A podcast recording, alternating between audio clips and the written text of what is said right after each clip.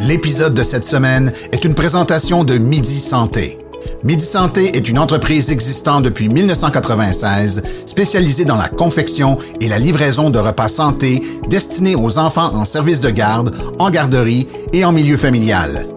Chacun des repas est conçu frais chaque jour avec des ingrédients de première qualité et c'est ce qui fait leur renommée. Pour plus d'informations, c'est le 1-877-240-4866. Cicatrices nous rappellent d'où on arrive. Les combos qu'on doit livrer quand le destin chavire. Guerrier, on fera ce qu'il faut pour la famille. Cœur de lion, œil de tigre, on a la paix dans la mire The battles are never ending, I know. But we will get up and get on with the fight. And we'll do whatever for what is right. Just put your trust in us, in us Fait que cette semaine, en Tracé avec un guerrier, on reçoit pour le centième épisode Chiane Marie-Ève Dicker.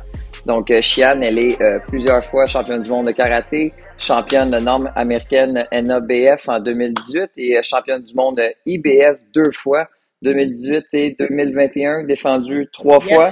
Donc, euh, on va en parler pendant le podcast, mais on voulait commencer en te remerciant. Chiane, écoute, euh, t'as une grosse horaire, fait que merci de prendre du temps pour venir nous voir puis venir au podcast parler de- avec nous de ton parcours.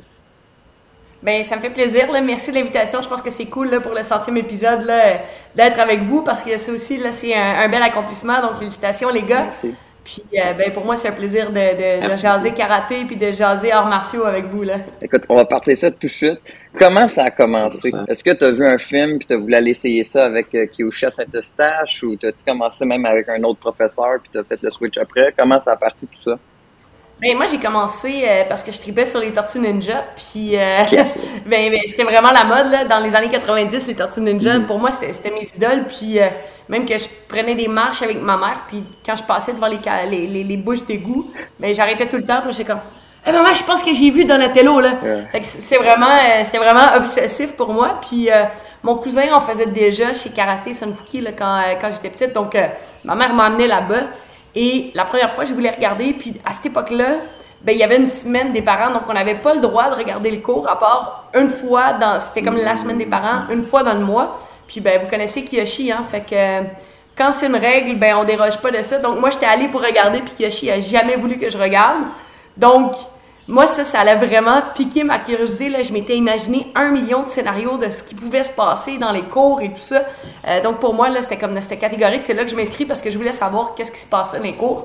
Puis, ben, finalement, ben, c'était pas pantoute ce que je m'imaginais, mais euh, je suis restée là quand même pendant plusieurs années. Ouais, puis là, on se remet ça, c'est début 2000 ou fin 90?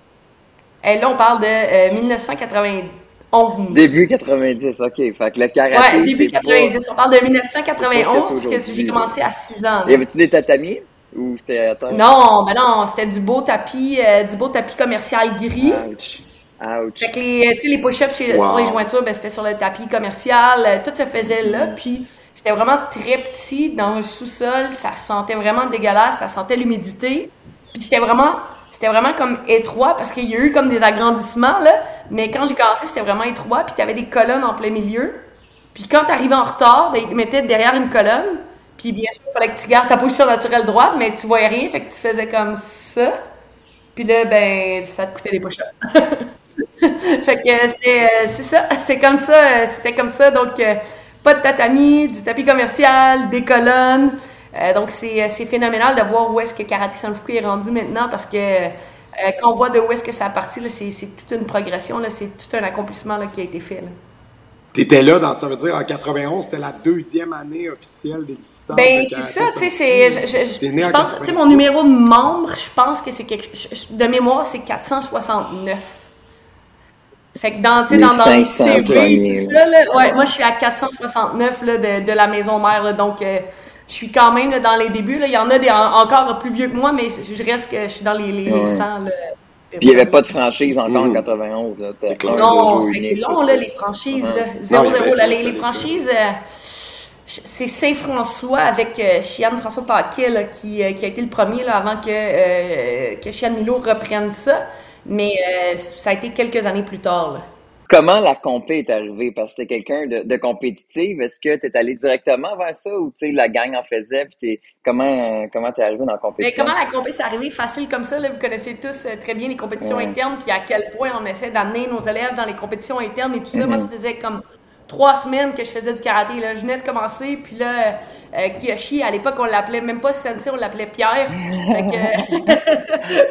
Pierre, Pierre est allé voir ma mère Pierrette, puis lui a dit euh, Ben, tu sais, je vois un, bon potentiel, ça serait cool que euh, Marie-Ève participe à la compétition, puis moi, ben, compétition, trophée, médaille, gagné. J'étais comme on le fait! puis j'avais gagné, j'avais quand même gagné, je pense que c'était une deuxième place ou une troisième place. Puis euh, ben, j'ai tout de suite eu la piqûre, là, fait que c'était bien sûr en combat. j'ai tout de suite eu la piqûre, j'ai toujours aimé ça, comme me, tirailler, puis compétitionner, puis j'ai toujours aimé puiser au fond de moi-même, puis aller chercher, aller repousser mes limites, puis d'accomplir des choses. Donc, pour moi, la compétition, quand j'étais jeune, ben, c'était comme ça que je me sentais accomplir. C'était comme ça que c'était la drive qui me donnait. Tu sais, moi, pas de compétition, les cours, c'était bien cool, mais euh, ça me prenait des compétitions puis des tests de ceinture parce que il fallait que je comprenne pourquoi je travaillais fort comme ça. ça, pour moi, c'était la Tu as eu plusieurs titres euh, dans les différents circuits euh, de compétition de karaté que tu as été. Euh, c'est quoi tes expériences marquantes en tournoi, les pays qui t'ont marqué? Ben, ça m'intéresse là. Ben c'est sûr qu'en karaté, en karaté en boxe, j'ai fait vraiment des, des, voyages comme incroyables. Puis c'est drôle parce que je parlais avec Chian Milo ce matin, puis on, se rappelait, le, ouais, ce matin, euh, pas plus tard que ce matin, on, se parlait de Son no de quand est-ce que ça avait commencé et tout ça. Là. Puis euh, euh, on, parlait aussi des voyages qu'on a fait. C'est sûr que vous le savez à quel point c'est familial. Puis même si je suis plus impliquée dans le karaté vraiment, là, physiquement, que je suis plus sur les tatamis, ben, j'ai souvent des, des, nouvelles de Kiyoshi, j'ai souvent des, des nouvelles de euh, de, Mimi, parce que nous, on l'appelle Mimi, parce que ça, a été une maman pour moi, de Chian Milo, de, toute la gang. Donc, euh, pour moi, cet aspect familial-là, c'est transposé avec les tournois, les voyages qu'on a fait, mais ça a juste renforcé ces liens-là. Euh, si j'en avais deux à dire en boxe et en karaté, je dirais en karaté, c'est quand je suis partie en Espagne. Donc, j'ai 19 ans. Ouais, j'ai 19 ans. C'est la première fois que je prends l'avion de ma vie. Je pars avec la gang de karaté, pas de parents, mon sac à dos, et je reviens championne du monde. Donc, pour moi, c'est comme, en revenant de ce voyage-là, c'est comme si sky is the limit. C'est comme si il n'y avait pas rien qui pouvait m'arrêter dans la vie. Puis mhm. maintenant, j'avais tous les outils. Puis euh, ben, à 19 ans, des fois, on pense qu'on a plus d'outils qu'on en a vraiment. je, me pensais vraiment invincible. Donc, la, dose de, de, confiance que ça m'a donné pour entreprendre mes projets, pour notamment ouvrir mon dojo, parce que j'ai ouvert mon dojo après ça, donc, euh, j'avais 19 ans quand j'ai ouvert mon premier dojo. Mhm. Donc, cette dose de, de, confiance-là, ça a été déterminant. Euh, puis ben, après ça, des, des, expériences en championnat canadien, des voyages avec la gang de karaté. Euh, je vais passer les détails parce que je suis vraiment contente qu'il n'y avait pas de réseaux sociaux et de caméras dans ce temps-là parce qu'on n'était pas toujours très sages. Hein? Puis, ben, en boxe, je dirais, ben, c'est mon premier combat de championnat du monde quand j'ai boxé au centre Vidéotron. C'était un des premiers combats que je tirais de l'arrière dans ma carrière. Donc, quand je suis arrivée, après le troisième round, je, perdais les trois premiers rounds. Puis là, il a fallu faire les ajustements nécessaires dans le coin avec mon coach. Puis le moment où je me suis dit dans ma tête, c'est pas vrai qu'elle va venir gâcher mon party. C'est moi qui dois gagner. Je suis ici chez moi. C'est à moi d'écrire l'histoire parce que en remportant ce combat-là, ben, je suis devenue la première euh, québécoise championne du monde. Euh, donc ça aussi, ça a été un, moment, je pense, marquant dans ma carrière. C'est clair. J'aimerais ça qu'on revienne avant d'aller euh, vers la boxe, qu'on revienne, euh, tu l'as effleuré rapidement. Tu sais, tu as été euh, une compétitrice, une karatéka toi-même pendant plusieurs années. là, tu as dit, c'est à 19 ans, j'ai ouvert mon école. Comment ça s'est passé, ça? Qu'est-ce qui t'a donné l'envie? Puis, as quand même, tu l'as quand même été plusieurs années. Comment ça t'a ben, marqué, ça, Première des choses, j'enseignais pour Kiyoshi, donc j'enseignais à la maison mère dans ce temps-là. Puis, c'était les belles années, c'était les années où euh, Chian où il y avait aussi euh, Mathieu Tremblay, où Chian Milo venait de quitter pour euh, euh, ouvrir Saint-François, mais il y avait Marie Beckers qui était avec moi aussi. Donc, c'était des années où le dojo marchait à côté. Mm-hmm. Il y avait une bonne qualité d'enseignant. mais je pense que Kiyoshi et Mireille ont eu beaucoup, beaucoup de cheveux blancs à cause de ces années-là.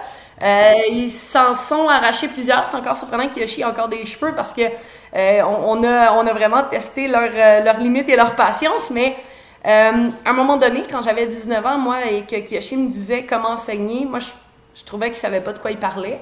Puis, je trouvais qu'il y avait comme... Ouais, c'est ça, parce que moi, moi, je connaissais vraiment les choses, tu sais, puis je mhm. savais vraiment comment ça marchait, puis moi, j'en connaissais beaucoup plus que lui. Fait que je me suis comme tannée qu'ils me disent quoi faire. Fait que j'ai décidé d'ouvrir mon école de karaté pour être maître chez moi. Puis finalement, ça a eu comme l'effet inverse. Ouais, c'est ça. Ça a vraiment eu l'effet inverse parce que j'ai, à la place, j'ai juste compris sa position, compris la situation, puis ça m'a amené vraiment un, degré de maturité, puis encore plus de respect pour tout ce que Kiyoshi avait fait pour moi, puis tout ce qu'il avait fait dans, euh, pour l'évolution des, des, arts martiaux et tout ça. Donc, c'était un peu comme ça que c'est arrivé. C'était par opposition à Kiyoshi qui me disait comment enseigner, parce que mhm. moi, je connaissais ça, le karaté. Mhm.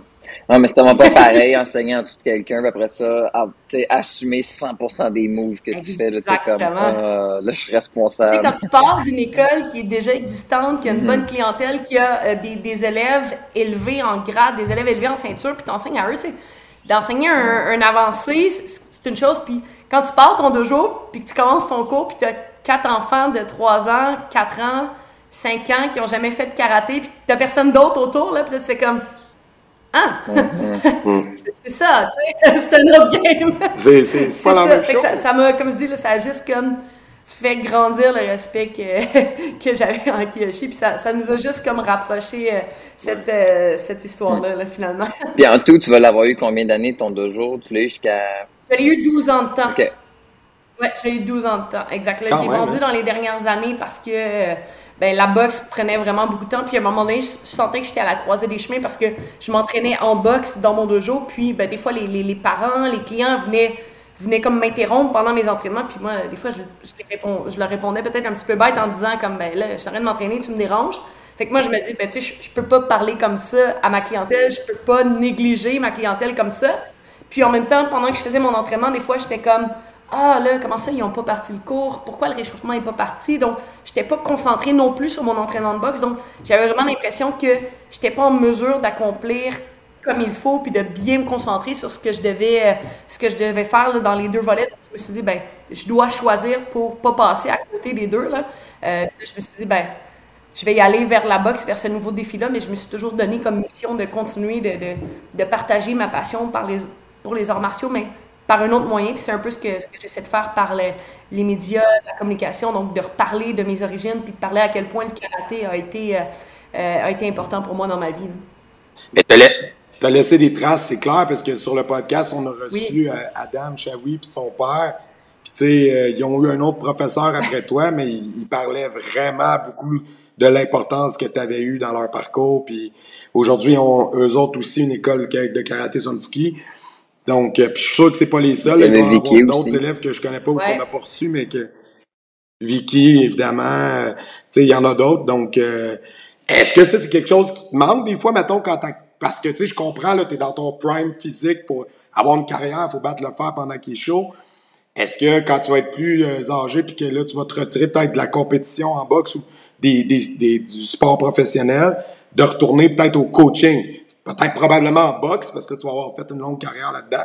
Est-ce que c'est quelque chose ben, que tu envisagerais pour euh, l'avenir? Je sais pas jusqu'à quel point euh, mes autres projets, parce que j'ai quand même beaucoup de projets de, communication, de médias et de choses comme ça. Donc, l'horaire de ces projets-là rend euh, le coaching un petit peu plus difficile parce que si j'ai compris une chose, puis si c'est vraiment ce qui m'a motivé vendre l'école, c'est que en tant qu'entraîneur, ben, il faut que tu sois investi à 100% il faut que tu sois là pour tes élèves, il faut que tu sois là pour leur développement. Donc, c'est difficile de le faire à temps perdu, à temps partiel. Donc, euh, dans cette optique-là, ça devient difficile, mais la raison pour laquelle j'ai commencé à faire des communications, j'ai commencé à faire des médias, c'est pour ça, parce que euh, cet impact-là sur les élèves, sur les gens, de, de, prendre quelqu'un puis de leur donner les, les, moyens de leurs ambitions, de leur donner du courage, de leur donner cette confiance-là de foncer, ça me manquait.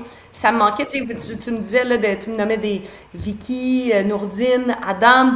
Donc, d'avoir cet impact-là, je pense que c'est une des plus belles réalisations. Tu me parlais tantôt des championnats que j'ai gagnés, mais d'avoir réussi à semer ces graines-là, puis de partager ma passion pour les arts martiaux, puis d'amener des gens dans un, cadre de vie, dans un contexte qui, qui est juste bénéfique pour eux, puis de leur donner cette structure-là, cette passion-là, pour moi, ben, je pense que c'est l'affaire qui a été, que j'ai fait qui est le plus gratifiant. Donc, l'enseignement manque.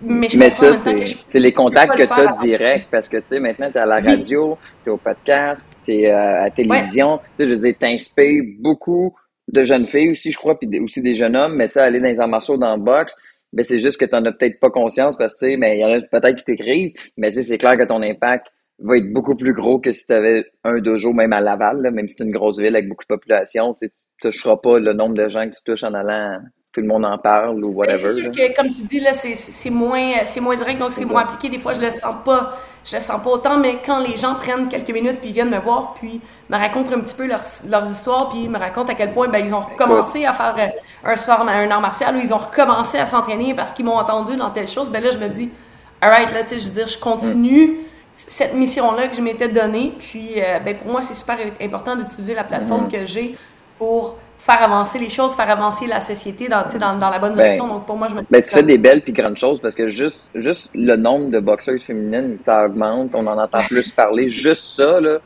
sais, t'étais la première puis t'as clairement paved the way, là. Fait que juste ça, là, c'est déjà ça. beaucoup. Est-ce que c'est est-ce, est-ce que c'est une pression que Ouais. tu mets ou tu essaies de pas trop y penser Une au fait d'être un peu?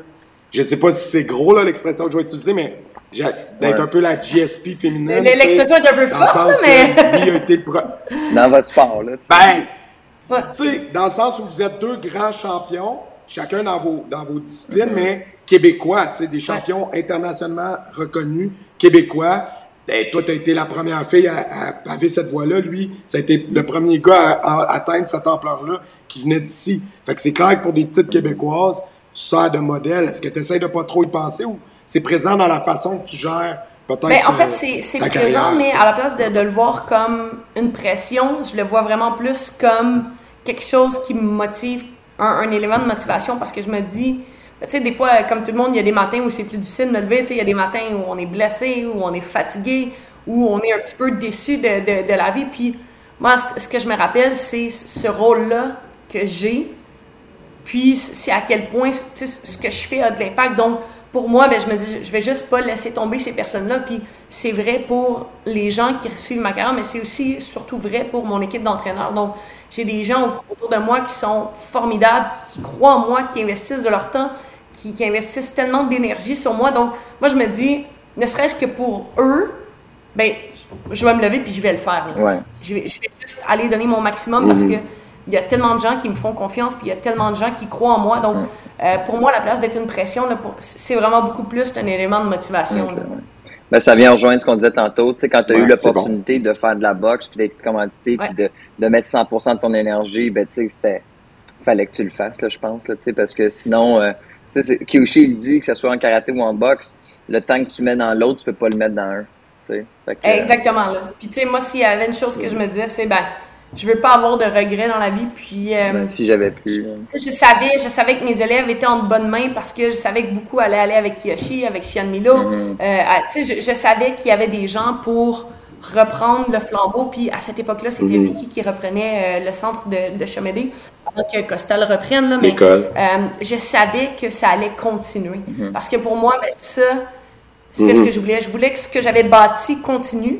Puis c'était pas obligé d'être avec moi impliqué dans, dans le projet, mais je voulais absolument que les élèves aient une continuité. Puis ben ça, pour moi, cette case-là était cochée. Donc, je me disais, ben, je, je peux pas avoir Tu de partais la tête tranquille, là, ouais. Je partais vraiment la tête tranquille. là. Donc, je savais que je pouvais me concentrer en 100% à la boxe en, en sachant que ben, ce, ce leg-là, cette école-là allait, euh, allait continuer d'exister. Puis j'ai une question parce que tantôt, tu as parlé de quand tu as été à la croisée des chemins et tu as choisi de partir vers la boxe. Ben, faudrait. Ça serait le fun de savoir comme, comment ça s'est passé ça, mais j'ai aussi une sous-question à ça. C'est, tu sais, venant des arts martiaux, venant du karaté, qu'est-ce qui a fait que tu as opté, mettons, pour la boxe, qui était quand même un apprentissage différent de ce que tu avais comme base, euh, versus aller peut-être vers le MMA, qui était déjà quand même big, que tu aurais pu avoir une carrière, ou peut-être là, tu aurais parti avec des acquis, Ouais. tu sais, avec peut-être moins repartir à Mais zéro. en fait, ce qui euh, je, je vais commencer par répondre à ta sous-question, puis après ça, je vais répondre à ta question, je vais développer Ouais, comme ça. Euh, ta sous-question, en fait, moi, j'ai commencé à faire du kickboxing parce qu'il y avait des cours de kickboxing qui étaient offerts là, euh, chez Karate Sunfuki. C'est, euh, C'était Normand Blais qui était là à l'époque. Puis j'avais commencé à faire du kickboxing avec lui. Et Normand, c'est c'est un chercheur en biochimie. Donc, c'est quelqu'un qui est très cérébral, c'est quelqu'un qui est très analytique. Puis, sa façon d'enseigner le kickboxing, sa façon de m'expliquer les choses, c'était une approche très cartésienne, très théorique. Donc, on, le faisait là, mais il y avait toujours une réponse à me donner à mes questions. Puis moi, je suis une fille super curieuse, donc j'ai vraiment accroché au kickboxing parce qu'au départ, je faisais du kickboxing juste pour améliorer mon point de fight. Parce que pour moi, c'était c'était juste pour améliorer mon karaté.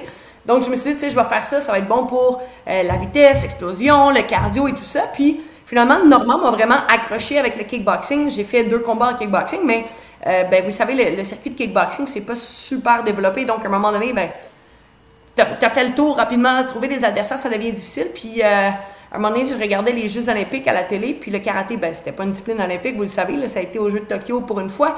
Puis là, je me disais, ben, je peux pas croire dans ma vie que je vais jamais aller aux Jeux olympiques parce que ça, c'est un rêve d'enfance. Puis là, ben, on m'a dit, ben, Mariette, tu as choix entre le taekwondo, qui est un sport olympique, ou la boxe. Puis là, je dis, ouais, ben, moi, je peux donner les meilleurs coups de poing, des coups de pied, fait que je vais aller boxer. C'était ça mon raisonnement. C'était pas plus, euh, pas plus poussé que ça. Moi, j'étais comme, je punch mieux que je kick. La boxe, c'est pour moi. Écoute, puis de toute façon, tu sais, euh, comment je pourrais dire, la boxe, c'est pas comme euh, le karaté, il n'y a pas des cours à 4 ans, ben, peut-être plus aujourd'hui, ça commence ben, jeune. il y en a, il y en a vraiment des champions qui commencent très tôt, mais en fait, la plupart des boxeurs commencent vraiment très très tôt, là, puis c'est un peu, je pense, que, ce qui a fait que euh, toute l'éthique de travail, puis à quel point j'ai mis les bouchées doubles, c'est que moi, dans ma tête, je savais, parce que j'ai commencé la boxe à 24 ans, je savais que pour arriver au niveau où je voulais être, parce que moi, de me contenter d'un petit niveau euh, de, débutants, de amateurs. Pour moi, c'était pas pour moi, là, je m'en allais aux Jeux Olympiques. Là. Fait pour moi, c'était comme, OK, ben, pour rattraper ce temps-là, pour toutes les années que je suis en retard, il faut que je sois prête à faire ce que les autres sont pas prêts à faire. Il faut que je donne le double, le triple, il faut que je fasse des sacrifices que personne ne veut faire. Moi, je vais les faire parce que j'ai ça à catch-up, tu sais. Fait que c'est un peu, euh, c'est un peu dans cette optique-là, puis c'est vraiment pour ça que je me suis lancée à fond, parce que je savais que j'avais du temps à, reprendre. Puis tu sais, oui, j'avais des aptitudes physiques parce que ben, j'ai fait du karaté, j'ai fait du sport toute ma vie, mais euh, j'ai assez rapidement compris que la boxe et le karaté, c'était deux mondes complètement différents. Là. Ouais, t'as un petit timing, mais that's it, là, le reste, faut tout tu, tu ouais. là. Mais le timing, la vitesse, les skills, sauf que juste la philosophie en karaté avec le point de fête, ben, c'est toujours le premier qui touche. Fait que tout ton combat est construit dans toucher le premier. Alors qu'à la boxe, c'est l'inverse. Tu te fous du premier coup que tu vas donner, c'est plus le deuxième, troisième, quatrième qui va suivre. Donc, de juste ça, là, de, de, dire que on, euh, on, change puis on s'en va dans un, un, art qui, le purpose est complètement différent déjà à la base. Fait que tu fais comme, OK, mais euh, c'est ça, mais moi, je suis une fille de défi, puis c'était le défi que je m'étais donné, donc euh, je l'ai fait. Puis les entraîneurs, au début, tu sais, quand tu as commencé la boxe, comme, je veux dire, comment, comment ça a commencé, comment tu as pu être exposé, qu'est-ce qui fait que tu as que tu as pu faire ce, ce, ben, tremplin-là? Euh, qu'est-ce qui a initié ben, ça? Ben, je pense que c'est vraiment la drive que j'avais dans le sens où moi, je suis rentrée dans un gym de boxe, puis euh, après deux entraînements, ben, j'étais dans le ring en sparring. Puis après trois semaines, ben, j'étais dans un combat. Puis après un mois et demi, ben, j'étais au championnat provincial des Gants dorés. Fait que c'était cette drive-là. Puis c'était. Ben, tu sais, moi, je vais le faire. Je, veux dire, euh, il y a eu des. Je pense qu'il y a certains moments dans, dans, dans, ma carrière, surtout chez les amateurs, chez les pros, peut-être un petit peu moins parce que euh, j'ai été mieux encadré, j'étais plus structuré, j'étais plus mature aussi. Mais euh, je pense que cette naïveté-là, puis cette drive-là m'a mené où je suis, mais m'a aussi fait apprendre à la dure. Euh, je, me suis compliqué le, chemin quand même souvent, puis quand on regarde l'ensemble de ce que j'ai fait en boxe, ben, ça a l'air super beau, puis tout ça, mais il y en a eu des défaites, il y en a eu des moments difficiles, il y en a eu des, euh, ah, des, des, des, volets donnés dans le gym en quelque sorte, où si j'avais fait les choses dans, la, dans les règles de l'art avec un petit peu moins d'insouciance, de, de naïveté, ben sûrement que ça aurait fait moins mal. Euh, sauf qu'aujourd'hui, ben, ça fait partie des apprentissages, puis ça fait partie de mon parcours, puis c'est ce qui me permet aujourd'hui, autant dans le ring que dans la vie, de prendre des décisions qui sont plus éclairées. Puis, parce que moi, avant, euh, il y avait un mur de briques, je fonçais tête première dedans. Euh, aujourd'hui, je suis capable de faire comme, hey, peut-être que si je fais un pas de côté, je peux le contourner, tu sais. Mais avant, non, c'était, on pense la tête puis on y va, tu sais. Fait ben, c'est bon des fois, mais euh, d'autres fois, ben, on apprend la dure. Un peu l'attitude karaté, là. No matter what euh, ça prend, là, je vais le faire, là, J'ai pas d'auteur sur mon bac. Exact, ben c'est ça. Ouais, c'est ça. Je vais le tirer, je vais le faire, c'est ça. Je vais le tirer, je vais le faire, je vais me planter, la fois d'après, je vais tirer plus haut, tu sais. Fait que c'est un peu ça, puis comme, comme on dit souvent en karaté, ben, la maturité fait qu'à un moment donné, tu, comprends que ça compense pour la force, ça compense pour ce grit-là. Mais euh, je pense que c'est un ce grit-là, cette attitude comme un peu euh, no matter what, j'y vais, ben, c'est ce qui a fait euh, ce qui a fait que je suis rendu où je suis en ce moment. Ben, il y a un acquis que je trouve que, que les arts martiaux, ça paraît que ça transmet, ça paraît justement à travers toi, tes agissements en public et les agissements de quelqu'un comme Georges Saint-Pierre ça paraît les deux, on dirait que vous venez des arts martiaux, je trouve, là, parce que de la classe. dans les domaines où vous êtes, c'est pas tout le monde qui est courtois, respectueux envers son adversaire, puis vous avez ça, cette, euh, ce respect-là, puis ce, tu sais, aussi un genre de sérénité, je sais pas. Euh, est-ce que c'est 100%, ça vient des arts martiaux? Bien sûr que non, vous avez votre propre personnalité. Mais est-ce que tu sens qu'il y a des acquis à part cet aspect-là? Que tu as été chercher dans le karaté puis qui te servent encore ben, dans la boxe. C'est sûr que tu dis ça fait partie de, de, de, nos personnalités, mais moi, ce qu'il faut comprendre, c'est que ma personnalité a été forgée par les arts martiaux. Je veux dire, j'ai été pris à 6 ans dans les arts martiaux, donc euh, à 6 ans, tu as une partie de ta personnalité, ce, ce grit-là, cette drive-là, ce, ce, ce, côté comme. Euh, ce, ce chien-là, oui, je l'avais, mais je veux dire, euh, ça a juste été accentué par les arts martiaux, puis ces notions de respect-là, d'humilité, ben, on colle les pieds dans notre salut. C'est quoi la première chose qu'on apprend? C'est coller tes pieds dans ton salut, puis c'est humilité, tout c'est go. Donc, c'est ce qui a forgé ma personnalité. Puis moi, ça a été un des plus gros clashs quand j'ai commencé à boxer.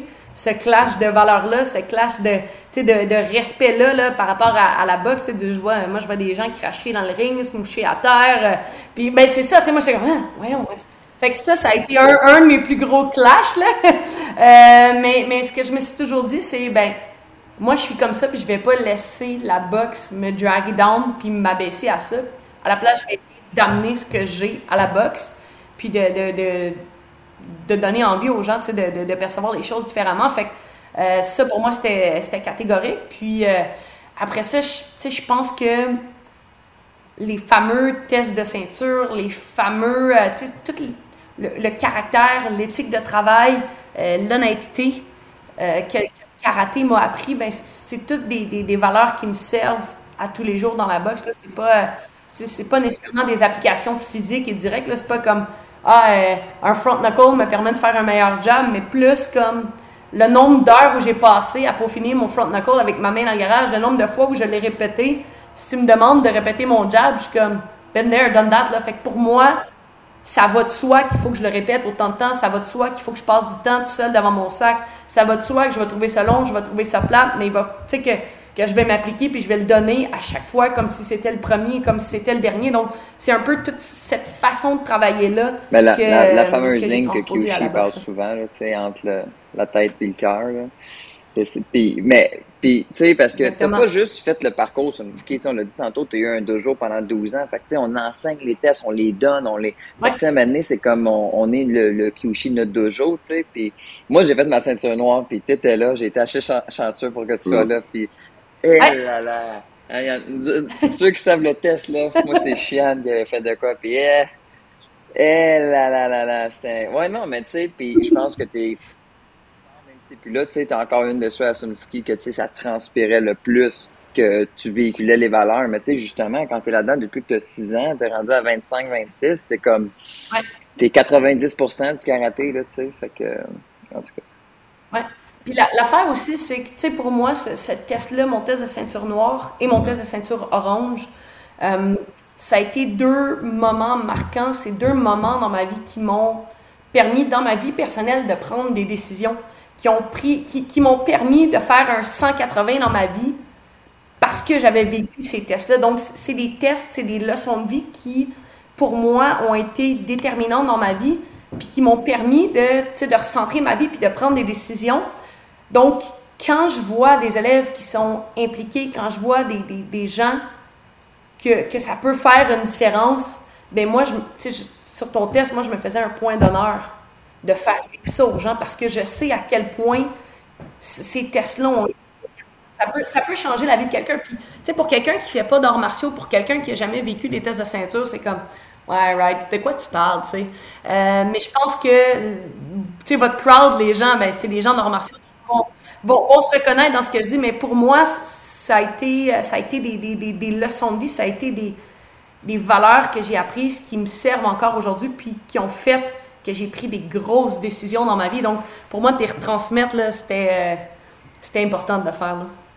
Puis euh, récemment, euh, il est arrivé des drames dans le milieu de la boxe. L'année passée, je pense qu'il y a une boxeuse qui est décédée au Québec. quand tu fights, est-ce que il doit y avoir tout un processus de préparation mentale pour mettre ça dans un compartiment? Parce que, tu sais, en point de fight, oui, tu te fais taper, oui, tu te fais rentrer dedans, il faut que tu sois prêt à te faire brasser. Mais je veux dire, l'objectif n'est pas de provoquer une commotion. Tandis qu'en boxe, le chaos est présent, puis ça peut être une façon de gagner. Donc, techniquement, comment vous vous préparez mentalement à travailler puis à être productif en mettant ça comme dans un compartiment? Ben, quoi, ben, en fait, c'est ça. le minding? Tu, l'as dit, puis souvent, il y a les gens qui pensent que ben, euh, l'objectif de la boxe, c'est de mettre KO quelqu'un. Non, l'objectif, c'est de toucher sans se faire toucher. Sais, la boxe, c'est ça, c'est d'éviter le plus de coups, puis d'en dans, le plus possible à ton adversaire. Donc, déjà là, quand tu te prépares dans cette optique-là en disant, moi, c'est pas d'en manger les coups, c'est de les esquiver pour en donner, ben déjà là, c'est sûr que ça aide à être un petit peu plus... Euh, pas en paix, mais un petit peu plus en confiance de que, que tu vas monter dans le ring puis que tu vas en sortir là, euh, tu vas en sortir indemne. Euh, mais ça reste que c'est un sport de combat, c'est un sport dangereux, puis comme tous les sports euh, dangereux puis de haut niveau, ben, il y a un risque. Mais en même temps, moi, c'est ce risque-là qui m'allume. C'est le fait que ce soit dangereux. C'est le fait que j'ai pas le droit à l'erreur. Puis si je fais une erreur, je vais le payer cher. Donc, c'est un peu, tu sais, c'est difficile à expliquer parce que il faut avoir cette drive-là. Mais tu sais, un, pilote de course qui va rouler à 380, tu te dis, ben, pourquoi il fait ça? Il va peut-être foncer dans le mur, tu sais. Mais c'est cette adrénaline-là que ça nous procure qui, nous drive, sais. Fait c'est un peu ça. Puis, ben, après ça, ben, il y a aussi des circonstances là, derrière cette histoire-là. Donc, moi, quand je monte dans le ring, je suis en pleine confiance. Je sais que au niveau de ma santé, tous les examens nécessaires, il n'y a pas de prédisposition, il n'y a pas de, signaux d'alarme qui ont été levés avant en disant comme Hey, c'est dangereux si Marie monte dans le ring. Et aussi avec mes entraîneurs, on sait que je suis dans une forme physique exemplaire. On sait que ma technique a été, euh, a été bâtie pour cet adversaire-là, qui a une stratégie. Et je sais surtout que j'ai des hommes de confiance dans le coin qui ont ma santé à cœur avant tout, qui ne vont pas hésiter à lancer la serviette qui vont pas hésiter à prendre la décision d'arrêter pour me protéger. Moi, je vais jamais arrêter. C'est pas ma job de dire que je vais arrêter. Ma job, c'est d'y aller. Mais eux, leur job, c'est ça. Puis malheureusement, c'est pas tous les entraîneurs qui le comprennent. Puis c'est déjà arrivé en entraînement. C'est jamais arrivé en combat, mais c'est déjà arrivé en entraînement où on devait faire, mettons, un 8 d'entraînement. Puis après quatre, mon coach m'enlève mon casque, puis c'est fini pour aujourd'hui je ne vais, vais, pas vous expliquer la, réaction que j'ai eue, je ne vais pas vous expliquer ce que j'ai fait. On s'est reparlé par après, je lui ai dit Je veux pas te parler, tu as fait ta job, je te respecte pour ça, j'ai encore plus de respect pour toi, mais je suis fâchée de moi de ne pas avoir livré la, marchandise. Mais ça, ça fait une grosse différence. Puis c'est malheureusement ce qui est arrivé dans cet incident-là. Ben, un, la boxeuse avait des, antécédents. Quand elle est partie du Mexique, ben, les, médecins euh, avait demandé qu'elle soit opérée, qu'elle ne boxe plus jamais. Elle est montée dans le ring dans cette optique-là et son entraîneur, même si elle, recevait beaucoup de coups, n'a jamais lancé la serviette pour la protéger. Donc, c'est sûr que euh, sur le coup, pour moi, ça a été très difficile, mais après ça, de remettre en perspective puis de, de rentrer un petit peu toutes ces, ces variables, ces variables-là, ça m'a permis de, voir que c'est pas un, un, incident isolé parce que ben, malheureusement, il y en a eu puis il va en avoir d'autres. Euh, mais ça me permet de comprendre que de la façon dont je fais les choses, même si ça reste dangereux, même si ça reste qu'il y a des risques, on les limite le plus possible. On voulait aborder le fait que tu as eu la chance d'animer, euh, de commenter la seule fois que le karaté était aux Jeux olympiques. Euh, comment ça s'est passé ça? Comment tu as été approché? Puis euh, ça a été ben, comment l'expérience? J'ai été approché par Jean-François Chabot, celui qui était à la description avec moi. Et euh, c'est eux directement, ils m'ont dit ben Marie-Ève, les Jeux Olympiques vont être à l'essai à Tokyo, ça se peut que ce soit la dernière fois. On aimerait ça t'avoir en tant qu'analyste. Et là, moi, j'étais comme vraiment heureuse parce que j'ai commencé à faire de la boxe parce que le karaté n'était pas un sport olympique. Je voulais aller aux Olympiques dans ma vie. Et euh, ben là, vous l'avez vu dernièrement, je suis très impliquée dans les communications, dans les médias. Donc, euh, il y a des fortes chances que mon après-carrière soit dans les médias. Donc, d'avoir la chance d'aller faire des médias pour les Jeux olympiques, à couvrir le karaté, pour moi, je pense que c'était comme. Il n'y avait pas une meilleure façon de boucler la boucle.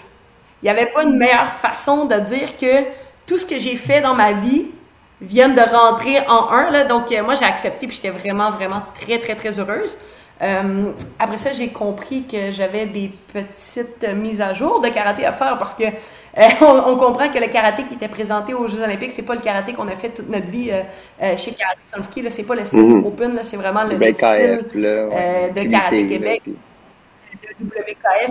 Tout ça, Donc, il y a eu beaucoup de travail pour moi là, de, mise à jour, de bien comprendre, de bien analyser, de connaître les compétiteurs qui étaient sur le circuit. Donc, ça a été une année de préparation pour euh, ces, euh, ce temps d'antenne-là. Donc, ça m'a demandé beaucoup de temps, beaucoup d'énergie, beaucoup d'efforts.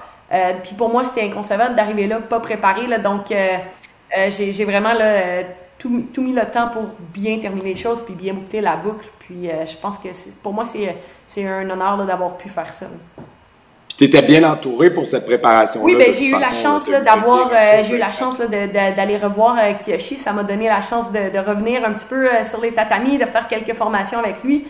j'ai aussi été pris par Karaté Québec, sous la tutelle de, Karaté Québec, là, pour mise à jour, séminaire et tout ça. donc, ça m'a permis là, de, rattraper le, temps, puis de, rattraper les concepts et tout ça. donc, oui, j'ai été vraiment très bien entouré. Là. Ah, c'est super ça. Puis comment ça s'est passé là-bas à Tokyo? Euh, C'est-tu la première fois que tu allais au Japon? J'étais pas là-bas. nous, on était là, en raison de la COVID. Puis comme le karaté, ben, le karaté, c'est sûr que. Ah. Ben, il y avait vraiment pas, de mémoire, il y avait vraiment pas une grosse équipe sur place parce qu'on était tous là, euh, dans les studios de Radio-Canada à Montréal et il y avait 60 cubicules dans une grande pièce. Là, il y avait 60 cubicules de deux qui étaient toutes cordées un à côté de l'autre, puis on décrivait, ouais, exactement, là. On décrivait, puis c'était spécial parce que c'était en pleine nuit. Euh, moi, je suis un oiseau matinal, je suis une fille de jour, là, donc euh, la première nuit, j'ai commencé, euh, je suis arrivée à la station, il était 6 heures le soir, et quand on a fait la pause, je suis sortie à 2 heures, j'avais une pause de 2 heures le matin à 4 heures, et ensuite de ça, j'étais en nombre de 4 heures à 10 heures le matin. Puis quand je suis sortie à, à 10 heures le matin, j'ai fait comme j'ai comme pas compris, puis c'était impressionnant parce que c'est une ville, c'est un village en soi, l'organisation des Jeux, donc de voir la structure, de voir la fourmilière qui, qui, qui travaille autour de ça, parce que nous, on voit le résultat à la télé, sur le web et tout ça, mais euh, de voir tout ce qui est fait en amont, tout ce qui est fait en arrière pour produire ce contenu-là, euh, pour moi, c'était très impressionnant. donc, c'était vraiment une super belle expérience. Donc, j'imagine que si jamais on t'offrait ça encore, puis que là, tu avais la possibilité, mettons que le karaté revient, là, puis là, tu as la possibilité d'aller sur ah, oui, place. Bien aller euh, commenter la boxe. C'est sûr, mais en fait, c'est cool. Ben, ça peut être la boxe aussi, mais, mais moi, je pense que ce que j'aimerais faire, c'est d'avoir un, un, lien directement avec les athlètes parce que, euh, tu sais, je trouve ça cool de donner des résultats, je trouve ça cool de montrer les performances, euh, mais souvent, je trouve qu'on oublie souvent l'humain, on oublie souvent l'athlète derrière les performances. Donc, euh, quand je regarde, ce que je veux faire un peu avec les médias et tout ça, c'est un petit peu permettre aux gens de connaître les athlètes, de connaître l'humain derrière les performances-là, parce que c'est pas vrai que ben, l'athlète, c'est juste un résultat, c'est juste la médaille qu'il a gagnée, c'est juste le combat qu'il a fait. Non, non, il y a beaucoup plus que ça. Puis euh, ça, pour moi, je pense que ça serait vraiment quelque chose encore plus cool d'avoir un contact direct puis pour finir, c'est ça, on nous parlait beaucoup de tous euh, tes objectifs, que tout ce que tu as réalisé. Fait que ça serait quoi les prochains, là, euh, les checkmarks qui te restent encore à faire? Parce que là, tu es beaucoup ben, à la TV, à la radio, tout ça. Qu'est-ce qui te reste? Euh, est-ce que tu as atteint ton succès ou tu en as encore à faire? Non, mais tu sais, c'est quelque chose que il y en a pour qui c'est jamais assez, il y en a pour qui c'est bien correct. Tu sais, c'est comme tu es, rendu où dans ton cheminement? Ben moi, je vais te référer à la montagne. Tu, sais, le temps aussi longtemps que tu gravites, ben, tant que tu continues de monter, ben, tu sais que tu continues de te développer, tu sais que tu continues de repousser les limites, mais le moment où tu penses que tu es au sommet, ben, c'est le moment où tu commences à redescendre. Euh, donc, pour moi, c'est pas nécessairement de dire que je suis insatiable parce que euh, quand je réalise des choses, quand je réalise mes objectifs, ben, je prends le temps de le savourer, je prends le temps de dire Hey, good job, tu l'as fait. Mais pour moi, d'en avoir d'autres, des objectifs qui sont encore plus long terme, ben c'est ce qui me permet de me dépasser à tous les jours. C'est ce qui me permet de me lever le matin puis de dire, alright, moi je vais donner la meilleure version de moi-même parce que j'ai ça que je veux accomplir, j'ai ça que je veux faire. Fait que c'est pas nécessairement un drive de dire, ben j'ai fait ça, ça, ça, ça, ça, mais plus, moi j'ai envie de me surpasser parce que je veux aller chercher cette chose-là. Pour les, pour les prochains mois, à court terme, ben, je vais être en ondes à C'est quoi tout l'été. Donc, ça, ça va être cool. Je vais avoir la chance d'animer le, show du retour. donc, je suis à temps plein à la radio cet été. Ça, c'est un, bel objectif là, qui, est atteint pour moi parce que c'est vraiment un nouveau défi. puis c'est surtout une radio générale.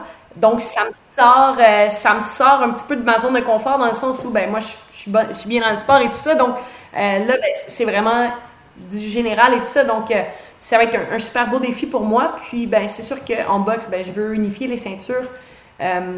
j'ai toujours voulu devenir championne du monde. Je l'ai fait après 14 combats. Donc, j'ai fait comme, alright, ça me prend quelque chose de plus. Là, je peux pas finir là. Euh, je m'étais fixé comme objectif de devenir championne unifiée. Donc, euh, euh, je, me croise les doigts pour que ce soit le prochain combat ou l'autre d'après. Puis, ben, après ça, ça va être un, objectif à la fois. Mais pour le moment, à court terme, ce sont les, deux objectifs principaux. Là, c'est une grosse case, le retour là, à la radio. C'est quoi? Là, je sais pas si les, gens réalisent, là, mais c'est quelque chose. C'est une des plus grosses avec le matin. Là, là. C'est le monde vont travailler, reviennent de travailler. Ouais, ben, je l'ai fait. ben, c'est ça, c'est vraiment cool. Puis, tu sais, je l'ai fait pendant le temps des fêtes. Euh, pendant une semaine. c'était une belle expérience et tout ça, mais là, de le faire euh, sur une base régulière et tout ça, parce que c'est facile, c'est facile de, show up puis de, de, de, bien livrer la marchandise sur quatre jours. Là. Euh, mais après ça, d'aller chercher une constance dans tout ça, c'est là où, où il y a un défi là, au niveau du contenu, au niveau des micros préparés et tout ça, parce que, tu sais, à la base, moi, je suis pas scripteuse, je suis pas humoriste.